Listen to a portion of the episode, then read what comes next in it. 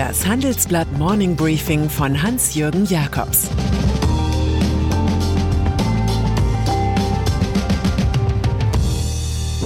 Guten Morgen allerseits. Heute ist Dienstag, der 23. März, und das sind unsere Themen. Bidens nächstes Billionenpaket. Merkels düstere Osterbotschaft. Merck-Chef warnt vor Impfstoffkrieg. Handelsblatt Green, der Podcast mit den Antworten auf die wichtigsten Fragen rund um Klima, Energiewende und Nachhaltigkeit. Wir sprechen mit Experten aus Wirtschaft, Politik und Wissenschaft über die CO2-Bilanz von E-Autos, den Sinn und Unsinn eines Plastikverbots oder Mythen und Fakten rund um den Klimawandel. Ab dem 16. März überall da, wo es Podcasts gibt. Mehr dazu unter handelsblatt.com/green und in den Show Notes. USA. Von einem großen Programm für die amerikanische Infrastruktur hat Donald Trump immer nur geredet. Sein Nachfolger im Weißen Haus macht offensichtlich ernst. Laut US-Medienberichten plant Joe Biden, drei Billionen Dollar in den Bau von Straßen und Brücken zu investieren, außerdem in saubere Energie und Bildung. Schon zur Bekämpfung von Covid-19 hatte die Biden-Administration rund 1,9 Billionen Dollar locker gemacht. Auch Steuererhöhungen für Unternehmen sowie für Spitzenverdiener sind zu erwarten. Noch ist kein Projekt des neuen Ausgabenprogramms fix. Man betrachte einige potenzielle Optionen. Die Gespräche dauerten an, erklärt die Sprecherin im Weißen Haus. Darüber dürfte es im Kongress deutlich mehr Streit geben als jüngst wegen der Covid-Billionenhilfe.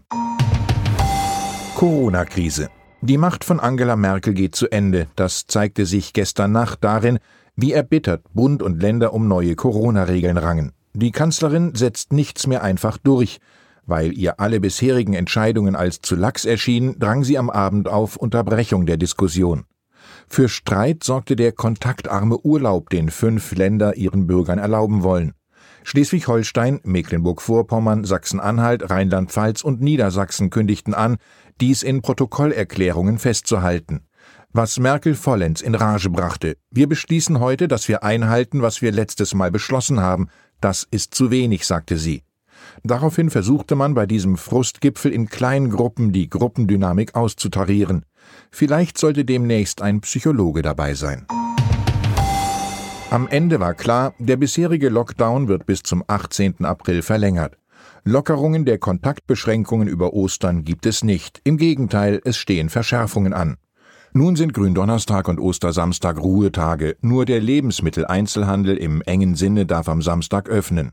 Vom 1. bis zum 5. April gilt ein Ansammlungsverbot. Alle sollen auf nicht zwingende Reisen im Inland und auch ins Ausland verzichten. Das gilt auch für Urlaub im eigenen Bundesland.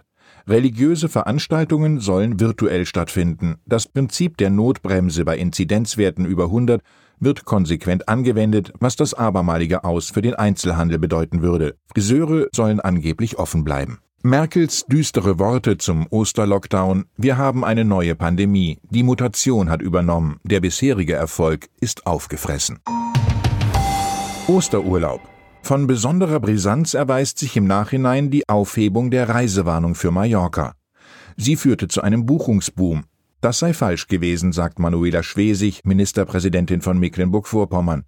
Wir sollten uns dafür einsetzen, dass Familien Ostern kontaktarm im eigenen Land Urlaub machen können. Weil auf der Baleareninsel die Inzidenz von Werten unter 20 auf nun 29,8 gestiegen ist, erwägt die Regionalregierung, die kürzlich erst geöffneten Innenräume von Cafés, Kneipen und Restaurants wieder zu schließen. Diese Maßnahme solle noch diese Woche umgesetzt werden. Vakzine. Vor einem Impfstoffkrieg warnt Merck-Chef Stefan Oschmann im Handelsblatt-Interview. Er wendet sich gegen Exportlimits für Covid-Mittel.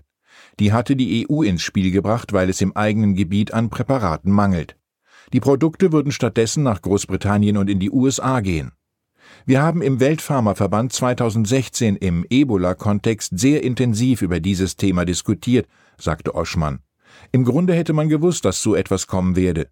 Zu den internationalen Lieferketten sagte der Merck-Chef, wir produzieren zum Beispiel unsere Einwegreaktoren und Filter für die Biotech- und Impfstoffproduktion bisher überwiegend in den USA. Wenn die EU jetzt anfängt, Exportverbote in die USA zu verhängen, könnte die US-Regierung darauf reagieren und die europäische Pharma- und Biotech-Industrie lähmen. Auf die Frage, warum der Darmstädter Merck-Konzern nur als Vorlieferant, nicht als Partner bei den Impfstoffen dabei ist, sagte Oschmann, Merck kann und wird sicherlich nicht einen typischen Biotech-Deal machen, bei dem man 10 Milliarden für eine Firma mit einem Phase-3-Produkt hinblättert und erst ein Jahr später weiß, ob das Ganze dann 50 Milliarden oder gar nichts wert ist. Staatsschulden. Die Bekämpfung des Virus ist uns lieb, aber auch sehr teuer.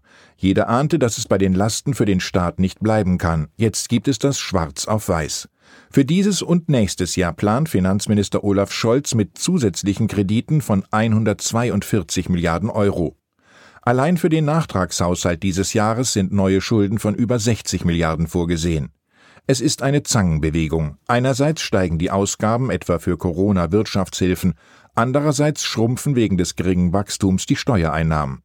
Scholz wird zum Herr der Löcher. Es ergeht ihm wie einem Gutsverwalter nach zwei Jahren Missernte. BaFin. Ein kleiner Coup ist dem Finanzminister und seinem Staatssekretär Jörg Kukis gelungen. Sie überzeugten den obersten Schweizer Finanzaufseher Mark Brunson, nach Deutschland zu kommen. Nun wird Brunson Mitte des Jahres Chef der BaFin. Der 52-Jährige muss die deutsche Aufsichtsbehörde für Finanzdienstleister neu aufbauen.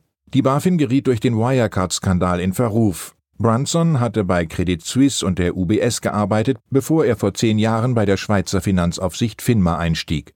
Nun also erhält die BaFin zum ersten Mal einen internationalen Chef. Meine Kollegen beschreiben das als Zeitenwende. Sanktionen. Die Lage der Uiguren in der chinesischen Provinz Xinjiang bewirkt eine geopolitische Konfrontation der Supermächte. Die USA und Europa sind sich einig. Washington verhängt Sanktionen gegen zwei Chinesen, weil sie bei der Unterdrückung der muslimischen Minderheit der Uiguren mitgemacht hätten.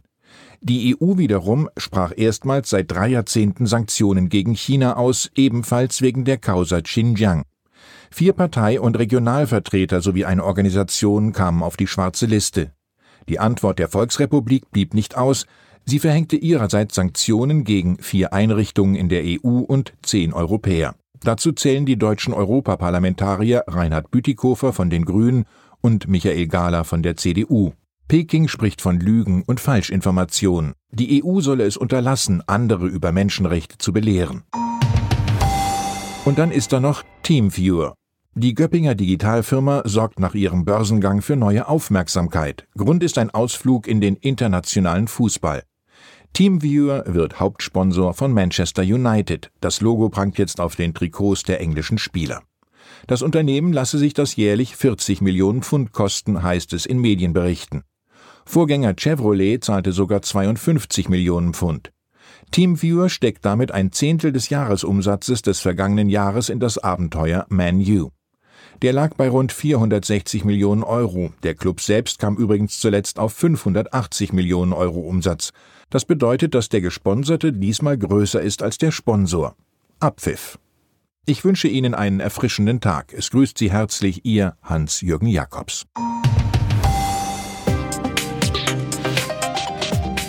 Ab 17 Uhr sprechen wir bei Handelsblatt Today über alle Themen, die die Finanzwelt bewegen. Das kann auch das Thema Nachhaltigkeit sein, das in allen Bereichen unseres Lebens immer wichtiger wird und längst auch in der Finanzwelt angekommen ist.